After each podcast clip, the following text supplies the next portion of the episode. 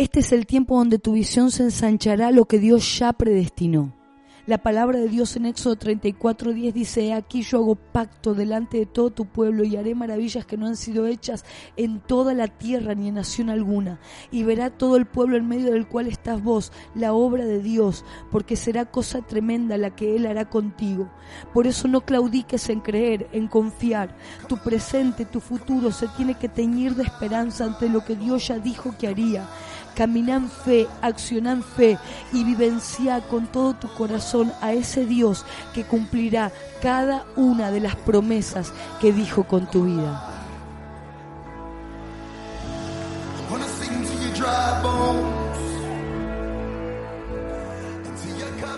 Hola, ¿cómo estás? Qué hermoso poder encontrarnos nuevamente a través de este medio y poder continuar con el mensaje con el que comenzamos la semana pasada.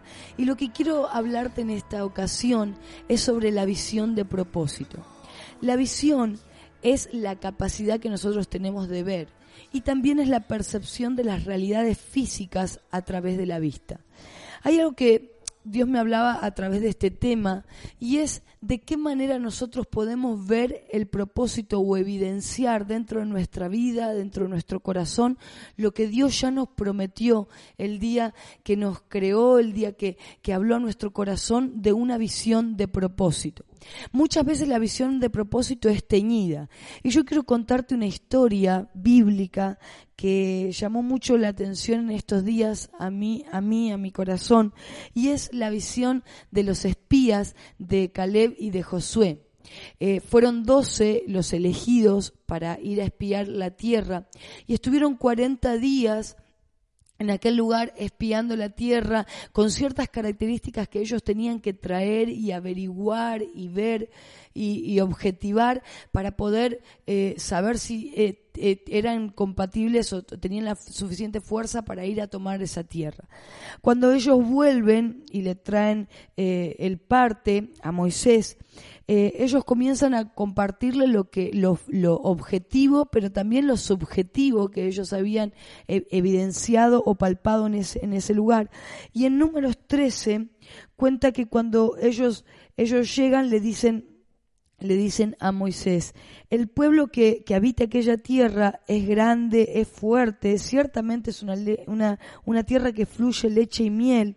Dice, eh, habitan eh, el cananeo, bueno, distintos enemigos del pueblo.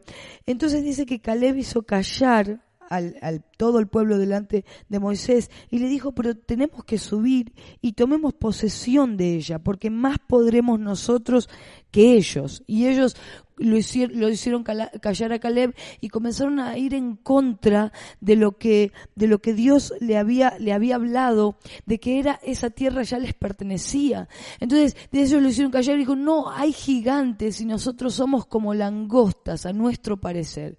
Entonces, lo primero que yo pude identificar, además de ser médica, y pude identificar es qué visión era la que estos diez hombres tenían al poder hablar de cómo era objetivamente el lugar, pero en su subjetividad, a nuestro parecer, nosotros somos como langostas enfrente de ellos.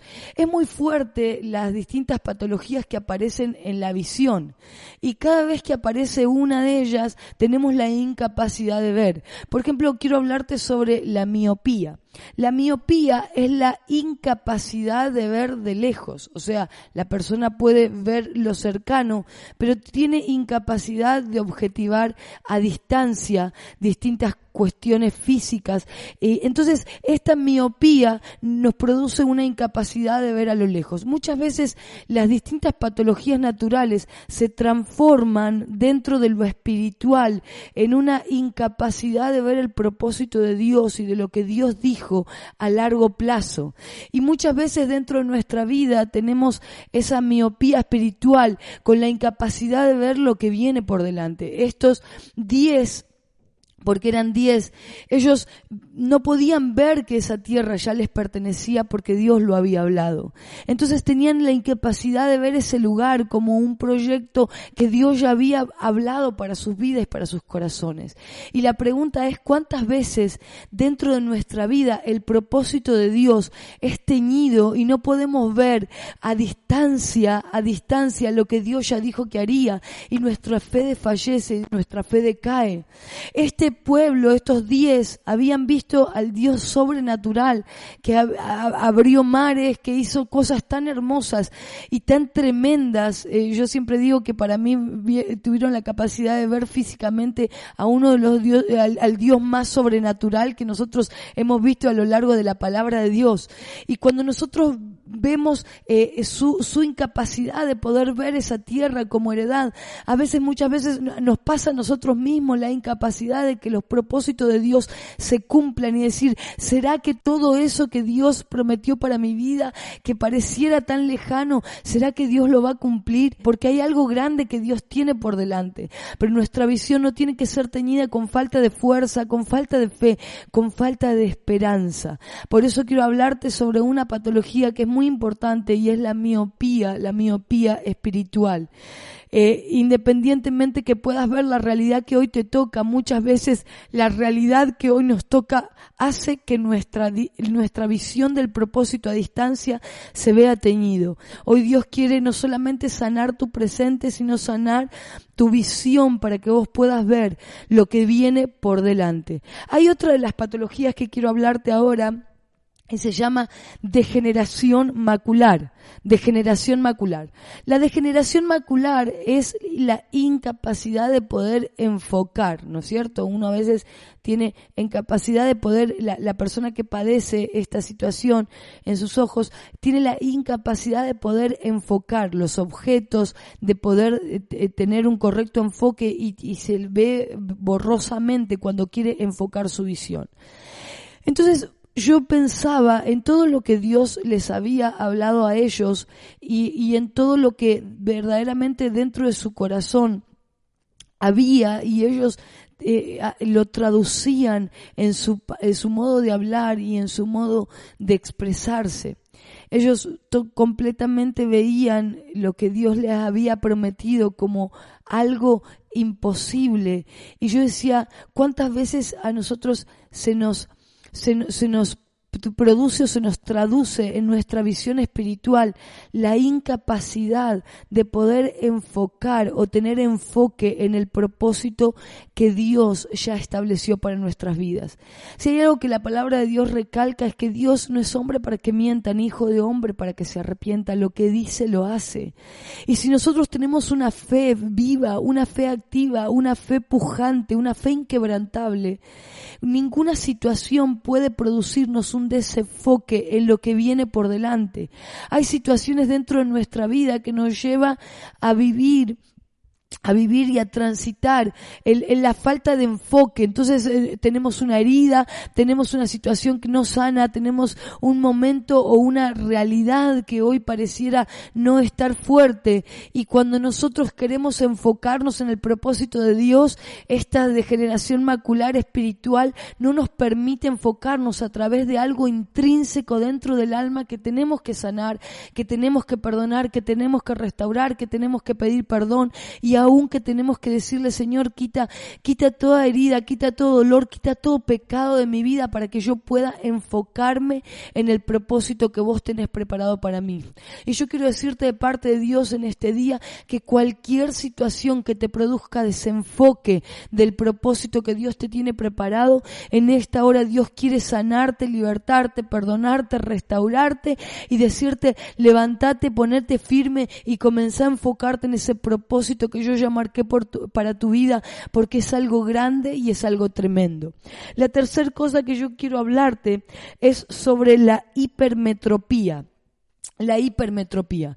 Y yo identificaba esto en estos diez que veían a, estos gigantes como, como, como tan grandes y ellos tan chiquitos como langostas. Y yo decía, ellos eh, también padecían de hipermetropía. La hipermetropía es la incapacidad capacidad de ver cerca, es la incapacidad de ver de cerca. Y cuando nosotros padecemos esto, eh, eh, eh, nosotros no podemos ver objetos de cerca, pero sí podemos objetivar de lejos. Y yo pensaba en esto. Este, estos diez habían visto al Dios que abrió mares, habían visto al Dios, a este Dios tan poderoso que hizo descender tantas, tantas plagas en medio del pueblo para liberarlos de Egipto y tantas cosas sobrenaturales que sus ojos vieron y Dios los había llevado hoy a estar libres de, un Egipto que los encarcelaba y los esclavizaba. Pero ellos hoy no podían ver esa liberación de Dios, que si el mismo Dios que los había liberado de Egipto iba a ser el mismo Dios que los introduciría en una tierra nueva, que iba a hacer que los gigantes retrocedan, que los enemigos retrocedan. ¿Y cuántas veces dentro de nuestra vida no podemos objetivar con claridad de dónde Dios nos sacó y a dónde Dios hoy nos coloca. Yo quiero hablarte de parte de Dios en este día. Tu presente es fruto de la liberación que Dios hizo en algún momento de tu vida de tantas cosas, de tantas situaciones. Pero hoy Dios te quiere decir, mira hasta dónde yo te traje Mira hasta dónde yo te traje y haré cosas aún mayores. Que tus ojos no vieron, haré cosas aún mayores. Que tus ojos aún todavía no, quizás no pueden evidenciarlo con claridad, pero yo haré cosas aún mayores. Pero mira tu presente, tu presente es un presente de bendición, aunque todavía no ya se, se hayan soltado cosas que quizás anhelabas, tu presente es un presente de bendición.